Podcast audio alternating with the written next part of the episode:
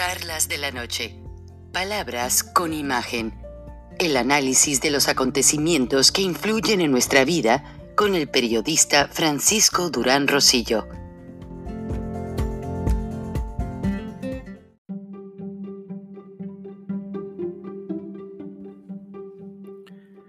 Cuando fui subdirector editorial del periódico El Centro en la ciudad de Irapuato, Guanajuato, periódico de cobertura estatal.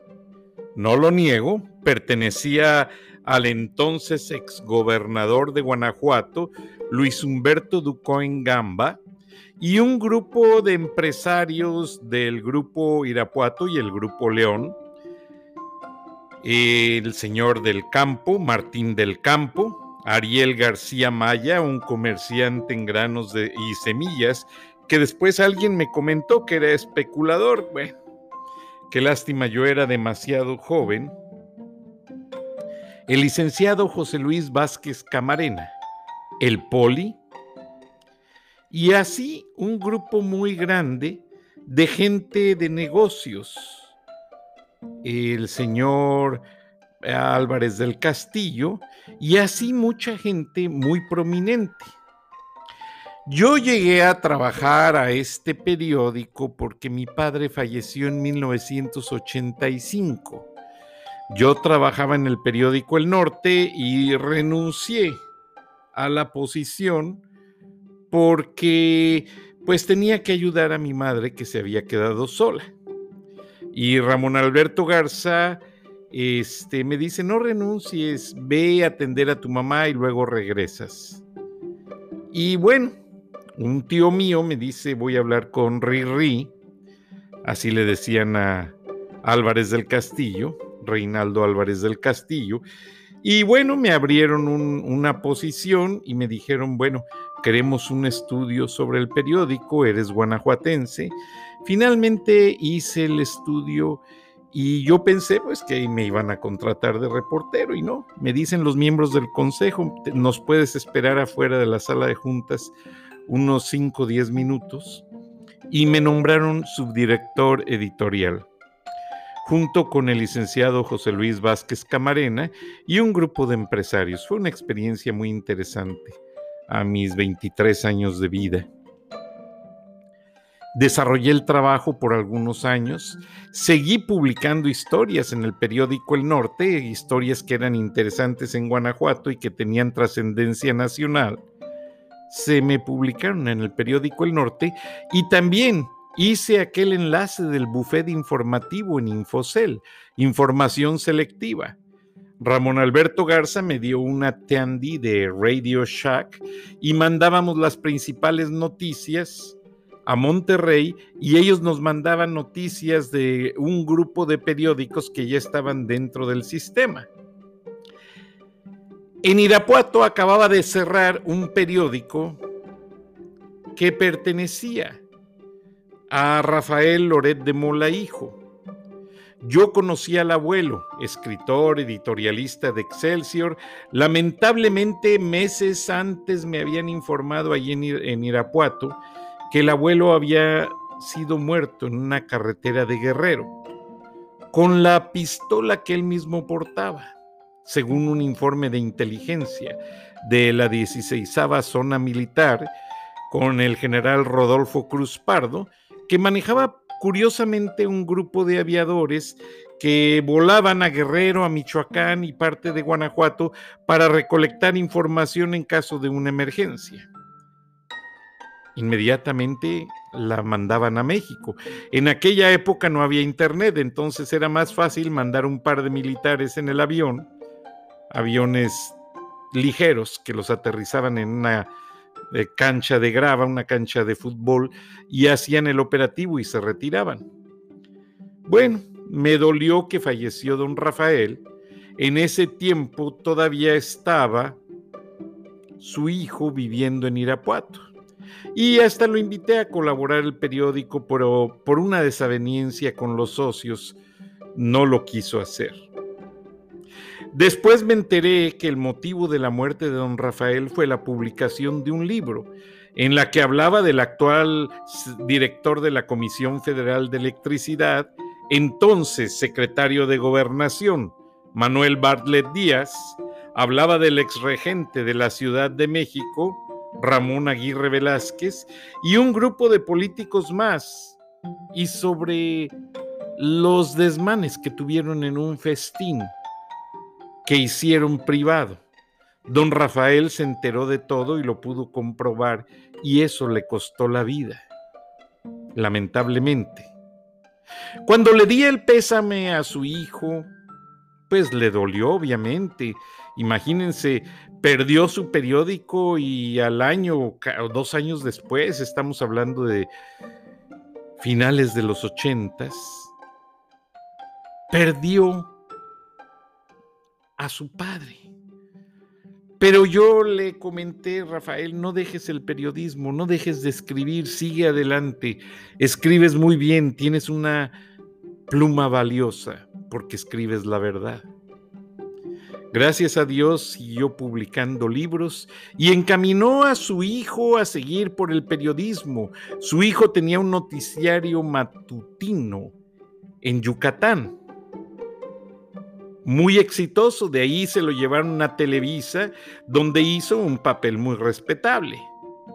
Posteriormente, ya entrando López Obrador, pues tuvo que dejar la posición. Mucho se habla que fue un castigo por algo que dijo en contra del nuevo presidente y que lo dijo dentro de la etapa de la luna de miel de su gobierno. Ustedes saben, todos los gobiernos tienen un inicio que se llama luna de miel. Loret de Mola se le respetó su posición de su programa en W Radio. Bueno, curiosamente, ha atacado tanto la cuarta transformación y la gota que derramó el vaso fue una entrevista que le hizo a Felipe Calderón, expresidente de México, el segundo presidente panista, y lamentablemente lo despiden de W Radio que pertenece a Televisa y al grupo Prisa. Pero vamos a escuchar qué fue lo que hablaron, porque solo de esta manera se entiende si se justifica o no el despido y si Televisa sigue con sus prácticas de censura expresidente de México, Felipe Calderón. Ya saben que está en dos eh, empresas ahorita. Decisiones difíciles, está sacando su libro bajo el sello de debate y además un nuevo partido político, México Libre. Muchísimas gracias por venir. Gracias, Carlos. Al contrario, un honor estar en Latinos. Con García Luna en la cárcel en Estados Unidos, ¿no nace muerto México Libre? No nace muy vivo porque García Luna no es militante y además es un esfuerzo de ciudadanos que encabeza Margarita, Margarita Zavala, y que ha tenido un gran éxito entre muchas mexicanas y muchos mexicanos que quieren participar en política, que están preocupados y cansados de este gobierno, que quieren cambiar el rumbo del país y que saben que la única vía es la electoral, la vía de un partido que van a ser muy fresco y muy fuerte.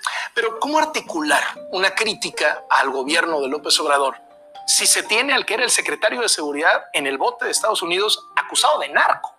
Acusado y a ver qué evoluciona eso, Carlos, porque mira, ¿Cree usted que lo pueden declarar inocente? No sé, yo ni siquiera quisiera especular sobre ese resultado.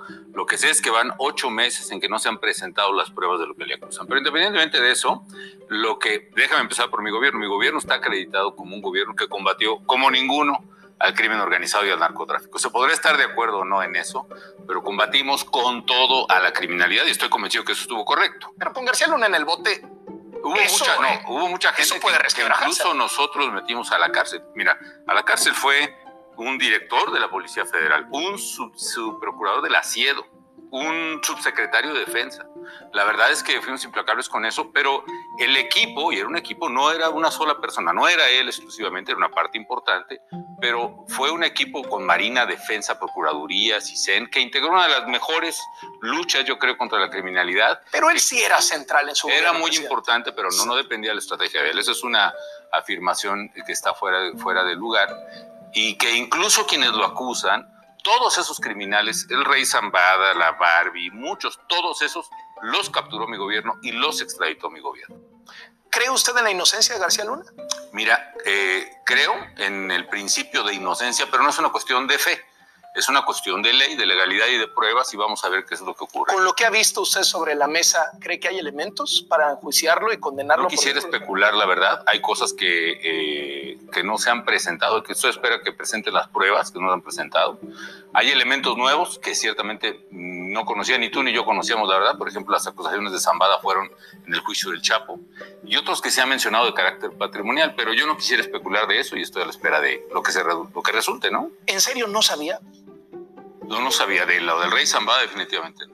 No sabía que él estuviera metido en nada malo, ni de corrupción, ni de... había muchas versiones, muchos chismes, si quieres, mucho conflicto entre dependencias, pero lo que siempre hice fue exigir pruebas y que se actuara conforme a derecho. Y en esos procesos, te insisto, varios miembros del gabinete de seguridad, no de primer nivel ciertamente, pues no solo fueron acusados, sino que terminaron en la cárcel. Y era el actual proceder de mucha gente. Hay incluso un general que dice que le informó a usted de esto de García Luna. Eh, Ángeles de Guajar, he visto sus declaraciones. La verdad es alguien que yo le tenía mucho respeto, en fin. ¿Ya no? Pues la verdad no, porque ha mentido abiertamente muchas cosas que ha dicho, ¿no? Pero, en fin, acá aquí en su vida. Él, la verdad es que le tiraba él a todo el mundo. Él quería ser secretario de defensa, yo lo llegué a considerar. Atacaba mucho al general Galván, atacaba a Genaro, atacaba al procurador, de todos hablaba mal, de muchos de sus compañeros de armas. Y lo que sí le debía haber dicho a él, como a cualquiera que me llegaba con esas cosas, Carlos, pues presénteme las pruebas y por supuesto procedemos. Él dice que presentó un escrito, pues ahí debe estar digitalizado en presidencia, ¿no? Ahora, usted mismo nos dice que... Luego, el, problema es que el propio general Ángeles de Oaxaca terminó él siendo en las investigaciones al que señalaban los testigos de complicidad con el narcotráfico. De hecho, terminó en la cárcel por eso. ¿Usted sabía que la Barbie cooperaba con la DEA? No, no sabía. No sabía absolutamente de eso. Lo que sí sé es que mi gobierno fue el que capturó a la Barbie. Ahora, ¿no queda mal usted como expresidente diciendo, pues no sabía yo de García Luna, no sabía yo de la Barbie, no sabía yo no, de la Era un presidente que estaba ocupado en los problemas del país. Era usted un presidente muy metido, yo me acuerdo bien. Era un presidente que estaba gobernando un país que tenía problemas de criminalidad, de inseguridad, de narcotráfico, que tuvo la peor recesión económica en la historia moderna del mundo. Ya no. Que la sacamos, bueno, todavía estamos entrando a otra peor, tienen razón, pero hasta entonces era la peor y la sacamos muy bien es un presidente que logró reducir la pobreza, la desigualdad en el propio momento de la crisis, que hizo la mayor obra de infraestructura carretera, la mayor obra de infraestructura hospitalaria, que hizo una, un acuerdo de calidad educativa muy, muy importante. Un presidente que estaba gobernando un país que tenía que tener la dimensión estratégica y que tenía contralorías, procuradurías, auditoría superior, gente que tenía, que se encargó de las cosas que eran de su competencia. Si era tan buen Trabajé yo con la información que tenía. Si era tan buen presidente, ¿por qué se tuvo que ir tan pronto dejó el poder? ¿Por qué se tuvo que ir? No, no me tuvo que ir, eso también es algo que es impreciso, que has mencionado. Yo fui invitado por la Universidad de Harvard, modestia aparte, la mejor universidad del mundo, a ser el primer fellow, eh, Global, Leader, Global Leadership Fellow. Era una especie de profesor invitado en temas de liderazgo y la verdad, este me fue muy bien, fue una estancia de un año, me pidieron que me quedara a terminar el año lectivo, año y medio, y luego regresé. Pero también había un, un, ambiente muy adverso en ese momento a, sus, a su salida por los temas de violencia. Llegaba Peña Nieto y entonces que si las reformas. Entonces la mirada al pasado era dura. O sea, si se hablaba de que usted pues, no podía salir a la calle sin que lo increparan, le dijeran de cosas. Se hablaba, pero la verdad siempre me fue bien en la calle. Ah, como dice, ahora que está tan de moda citar la música latinoamericana, como aquella canción de Silvio Rodríguez, ¿no? La gente que me odia y que me quiere. Pues he tenido siempre gente que me odia, que me critica, que hicieron todo lo posible porque ni siquiera llegara a ser presidente. Y gente que me quiere, que me estima, gente que pues es normal, tiene opiniones buenas y malas, ¿no? Y para mí siempre la crítica ha sido dura, fuerte, pero también yo he estado actuando conforme a mis convicciones e ideas. Siempre he vivido en mi propia casa, salvo ese periodo que fui invitado a Harvard, que estuve muy contento, mi alma mater, y siempre ahí tengo casa en la Avenida Las Águilas. Voy al súper. Lo que sucedió es cuando Peña Nieto se despeña, literalmente, usted tiene un regreso triunfal. Pero, pero en ese primer año y medio, el juicio usted era durísimo. Se hablaba incluso de llevarlo ante las cortes internacionales por crímenes de guerra. Pero bueno, ¿quién, lo des? La verdad es era una, un grupo que lo menciona. ¿Quién era tu amigo Ackerman, el que decías tonterías? que pues sigue diciendo tonterías hasta la fecha. Y la verdad no era, la verdad era una. Yo terminé la presidencia de la República y no encuestas mías en las de reforma, por ejemplo, con un 68% de aprobación. Que pues no es fácil, la verdad, y que me hace sentir bien. La verdad siempre estuve contento y y fue un placer y un privilegio y un honor servir a México. Y siempre dicen que el séptimo año es el más difícil, ¿no? De la presidencia, sí lo es. Pero bueno, Ya estamos muy bien. Eh, ahora, Creo que mi presidencia se ha prolongado como unos 13 años más o menos. eh, ahora, ahora le voy a preguntar sobre eso, pero antes, viendo hacia atrás, viendo dónde está García Luna ahorita, viendo lo que significó García Luna para su sexenio, ¿no le pide perdón a los mexicanos? Es decir, a ver, me equivoqué al poner a este hombre, perdón, no. eh, no, al encomendarle a este hombre la seguridad de ustedes, más de 100 millones de mexicanos. Yo creo que hay muchas cosas de las que un presidente, un servidor público puede decir estuvieron bien o estuvieron mal. A la luz de la información que yo tenía entonces, creo que tomé las decisiones correctas. A la luz de la información que hay ahora, a toro pasado, como dicen el coreback del lunes, pues uno puede decir, oye, pues si hubiera tenido esta información, entonces quizá hubiera sido distinto, ¿no? Pero la verdad, a ti te pagan, y es un poco lo que digo en el libro, te, te eligen para ser presidente, para tomar decisiones con la información que tienes, para actuar conforme a un escenario de incertidumbre, que es lo que caracteriza el ejercicio de la administración pública en un país tan complicado como México. ¿Volvería a poner a García Luna ahí? Quizá con la información que ahora hay, quizá no, pero es una información que no tenía yo en 2005, 2000, 2006, cuando decidí nombrarlo, por ser entonces un funcionario pues, prominente ¿no? en la Administración de Justicia en México. ¿Podemos esperar de Felipe Calderón una disculpa pública si termina siendo condenado en Estados Unidos García Luna? Vamos a ver, yo no quisiera especular, Carlos, y además a mí me parece muy importante, no solo el tema de principio de presunción de inocencia, lo que sí es cierto y describo ahí en el libro de Decisiones Difíciles es que si es condenado por las cosas que se le acusa, por supuesto que yo lo considero una verdadera traición y una lealtad, y ahí asumiré mi parte responsable de haberlo nombrado. Pero también creo que todo el mundo tiene que ser juzgado conforme a derecho, ¿no? Y también quiero respetar mucho a sus hijos, que están muy seguros de que su padre es inocente, y me parece una injusticia condenarlo antes de que un juez lo condene, ¿no? Si termina condenado, articular para usted una oposición a López Obrador va a ser cercano a lo imposible. Pues en primer lugar no es mía, la verdad hay mucha gente que está participando y quien dirige es Margarita. pero usted es la cara más Yo apoyo con mucho gusto, yo soy ahí como, como decía Maquí, un tacle en la línea de golpeo. Mm, Y Y, con él fue mucho candidato gusto. presidencial. ¿Cómo? Maquia fue candidato presidencial, o sea, el bueno, tacle, yo- lo que se dice sí. tacle, ¿no? Sí, bueno, yo también fui candidato presidencial alguna Sí, vez. sí. Este, y sí, yo abro el paso al que venga. ¿Y quién quiero que pase atrás de mí? En el hueco que yo abra en la raya, como decía el maquillo. Yo quiero que pasen mujeres y hombres comunes, amas de casa, profesionistas, académicos, ¿Usted en la boleta? periodistas, deportistas. No, eso no es mi plan en la boleta y no voy a estar en la boleta. No va a estar en la boleta. No. No va a ser candidato. No, No va a ser candidato a México Libre. no, no lo voy a hacer. Esa, esa es la idea. ¿Hay espacio para una gran alianza opositora? Ojalá se haga.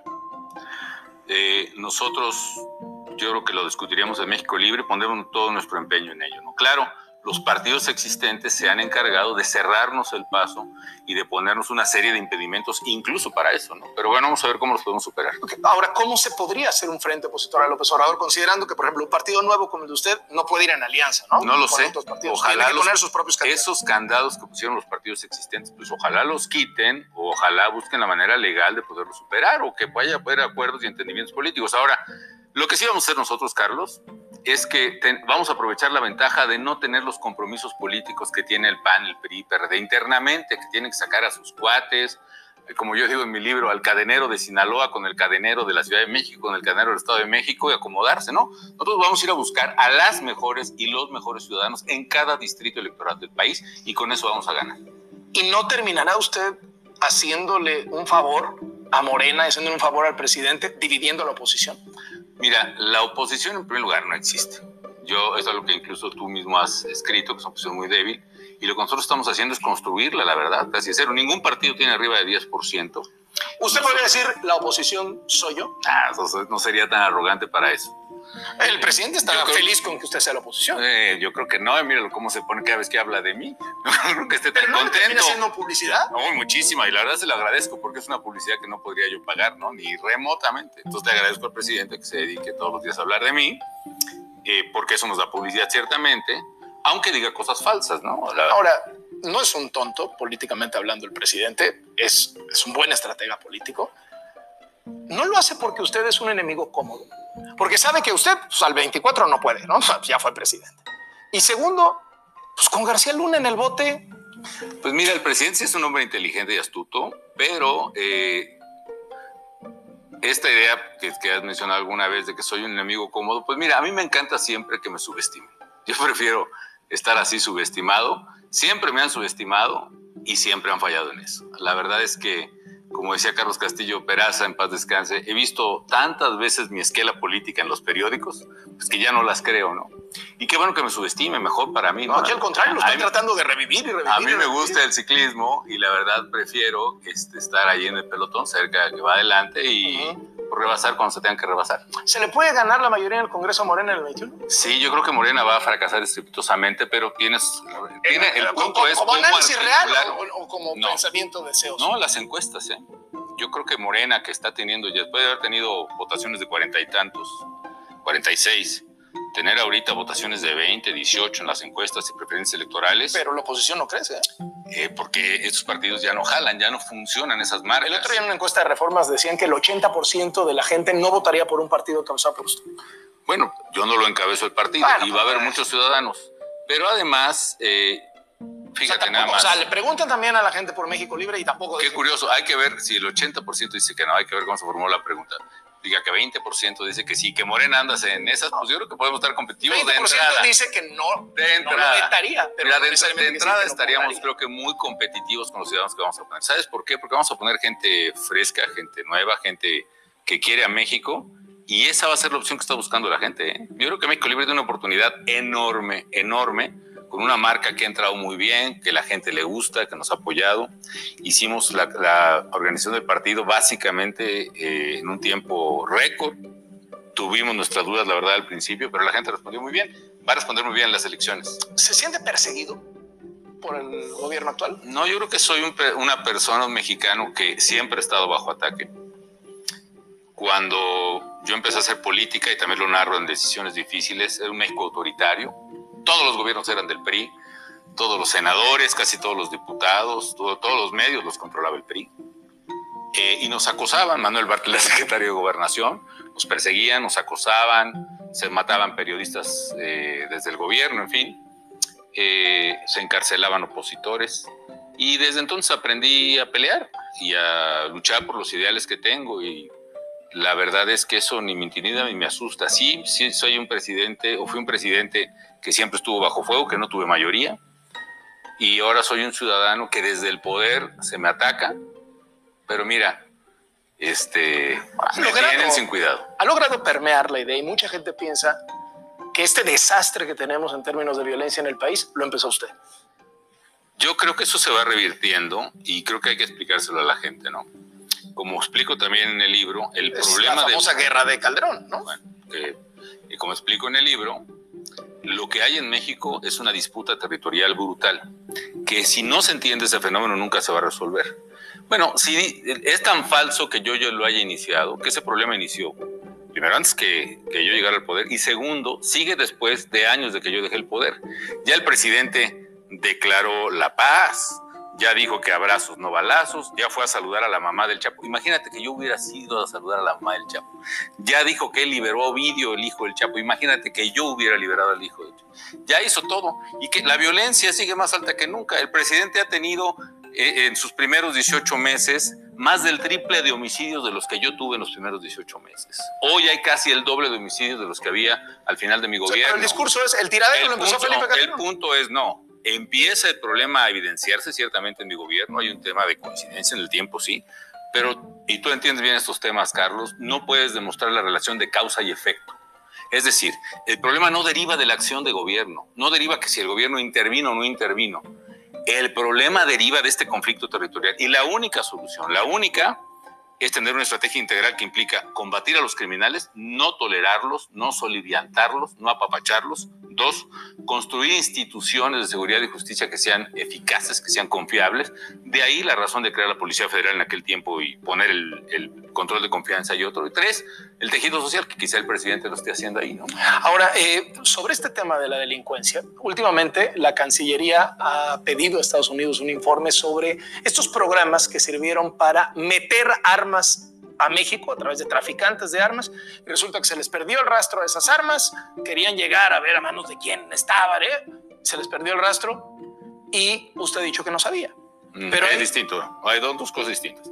Lo que categóricamente niego es que haya habido un acuerdo del gobierno de México y del gobierno de Estados Unidos para meter masivamente armas a México y darse a los criminales, etc. ¿Qué había? Y eso desde antes de que yo fuera presidente, por cierto, programas de cooperación entre la Procuraduría de Justicia de Estados Unidos y la de México para que en Estados Unidos Estados Unidos cumpla con una exigencia que muchos gobiernos decimos y que por cierto todavía no se hace tan fuerte, que es que paren el tráfico de armas ilegales a los criminales mexicanos. ¿Y cómo hacen? Ellos tienen que crear mecanismos judicializables, es decir, la Procuraduría necesita tener pruebas y evidencias que pueda llevar un juez sobre este tráfico. La Procuraduría de Estados Unidos lo que ofreció es tener mecanismos para detectar las armas, donde se vendieran en Estados Unidos y en México, por el número de serie o por los chips que tuvieran, detectar quién había comprado, etcétera, ¿no? Pero eso es muy distinto. Tener mecanismos de control de armas detectadas. Sí, hubo un acuerdo con Estados Unidos para que entraran armas a México. No, hubo un acuerdo para detectar el tráfico de armas y poner los instrumentos Pero eso incluía que entraran armas a México. No incluía la venta de armas criminales, que es un elemento que se generó probablemente en la administración de Estados Unidos, pero definitivamente no es, no era materia de nuestro acuerdo, y menos a nivel presidencial, Carlos. Hay un correo electrónico entre dos agentes de la ATF, la Oficina Nacional de Estados Unidos de Alcohol, Tabaco y Armas, en donde dicen fue un acuerdo México-Estados Unidos. A un informe clasificado del Congreso de 2012 en donde dice PGR y la Fiscalía se pusieron de acuerdo. Hay un texto oficial de una reunión PGR-Fiscalía en donde dice que el trabajo fue conjunto. Carlos, pero hay un correo electrónico entre dos funcionarios que dice lo mismo y hay un cable desclasificado de Wikileaks que, dicen que, que hay México sabía. No, que hay un acuerdo para que en Estados Unidos se pongan evidencias judicializables en las armas y que cuando se vendan esas armas y entren a México haya manera de detectarlas. Esos son mecanismos de cooperación judicial. Pero eso es muy distinto a lo que han insinuado, a lo que ha dicho el propio presidente, que hubo acuerdo para meter masivamente armas a México. Además, es ¿eran pocas armas? No, no, no es el tema. No hubo acuerdo para meter armas a México. Hubo acuerdo para detectar las armas que los criminales traficaban, lo cual es lógico, lo cual es necesario y lo cual está bien. aquí. Pues claro, si yo le decomiso armas a un delincuente y en mi gobierno se decomisaron 186 mil armas de fuego, pude detectar o pude detectar la administración que el 85% de ellas eran vendidas en Estados Unidos y detectar además en qué tiendas, en aquellas a las armas donde no se les había borrado el número de serie o el chip, ¿no? En eso consistían esos operativos, a mi entender. Ahora, para detectarlas aquí, pues tuvieron que dejarlas pasar aquí. No, bueno, por supuesto, pero eso no es una acción del gobierno, eso es una acción precisamente del delito de tráfico de armas que queríamos combatir pero no las pudieron haber frenado en Estados Unidos. Debieron, esa, era esa es la exigencia de México, esa debiera ser la exigencia de México, esa es la razón de Estos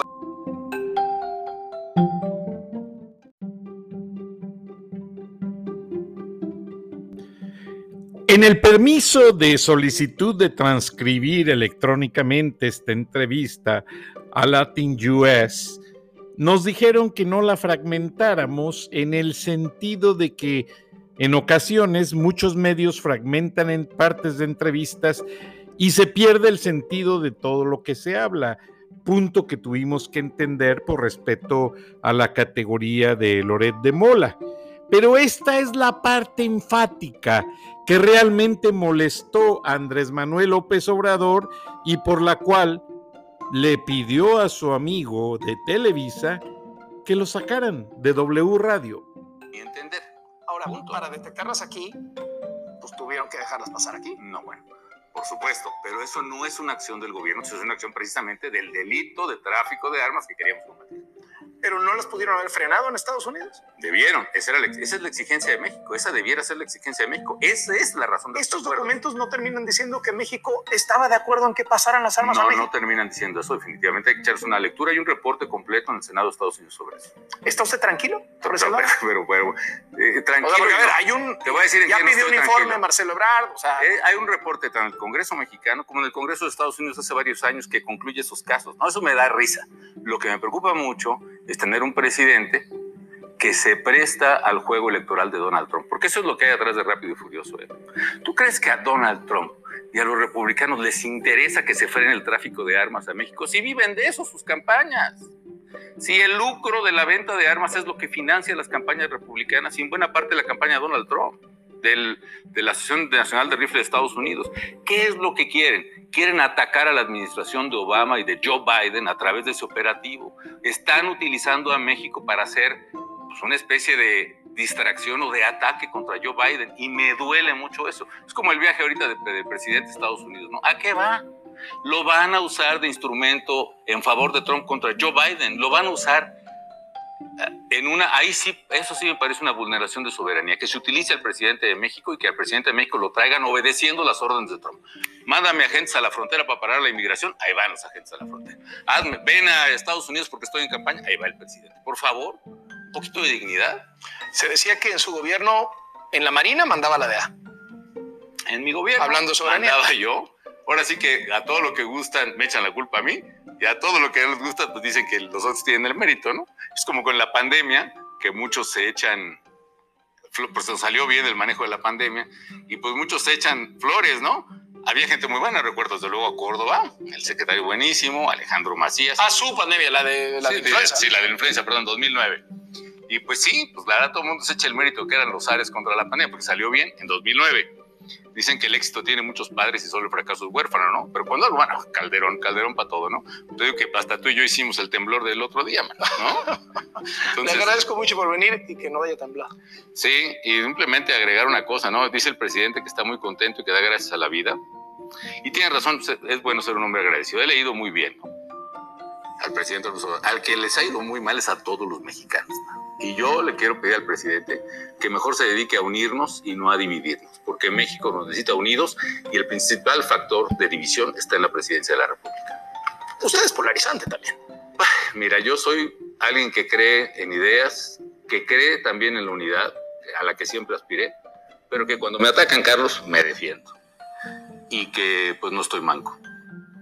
Lo vamos a ver en el 21. Pues a ver. El expresidente de México, Felipe Calderón. Así fue la entrevista que le costó el puesto en su programa de radio a Loret de Mola en W Radio, que opera bajo una sociedad con el grupo Prisa, los dueños del periódico El País, y con Televisa. Es triste porque aunque aparentemente Andrés Manuel López Obrador le ha ido cerrando las puertas a Carlos Loret de Mola, este joven ha sabido pues tener estrategia para luchar con su periodismo libre, hay que reconocerlo. Loret de Mola trata, aunque en algunos aspectos lo boicotean, en otros lo aplauden, en otros le ponen una piedra en el camino, pero Loret de Mola ha sabido defenderse y veo ahí que está la mano del papá, que el papá es muy político, conoce muy bien la política mexicana, pues son tres generaciones ya de periodistas. Y debemos de reconocer que tanto periodistas de generaciones como la familia Loret de Mola, así como nuevos periodistas, así como tanta gente que se dedica a esta noble profesión, todos necesitan un respeto, un reconocimiento y que la sociedad mexicana no se voltee a otro lado o se haga de la vista gorda cuando atenten contra la vida de un comunicador. Es lo único que nos queda para defender la justicia y la democracia. La voz de los periodistas. No la perdamos. Nuestros mejores augurios a Loret de Mola, a su padre, y a todos aquellos que defienden la verdad, porque ya son pocos. Y es muy triste que no se dé una protección total a la prensa independiente. Buenas noches, nos escuchamos mañana. Hasta entonces.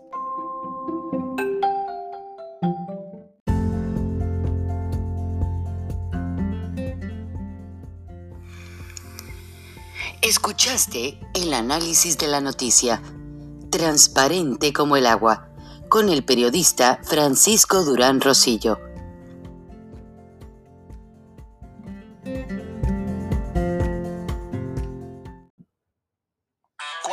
Profesionales escogen el tinte número uno de madera, ellos buscan Minwax en la lata amarilla original. Otros pueden imitar a Minwax, pero no pueden copiar nuestros resultados profesionales garantizados y no tienen 100 años de experiencia en cada lata. Así que si no dicen Minwax, ni siquiera te molestes. Y gracias a nuestra fórmula mejorada, lo mejor ha mejorado aún más. Sigue haciendo acabados con Minwax, el tinte interior número uno en ventas de América. Disponible en Lowe's.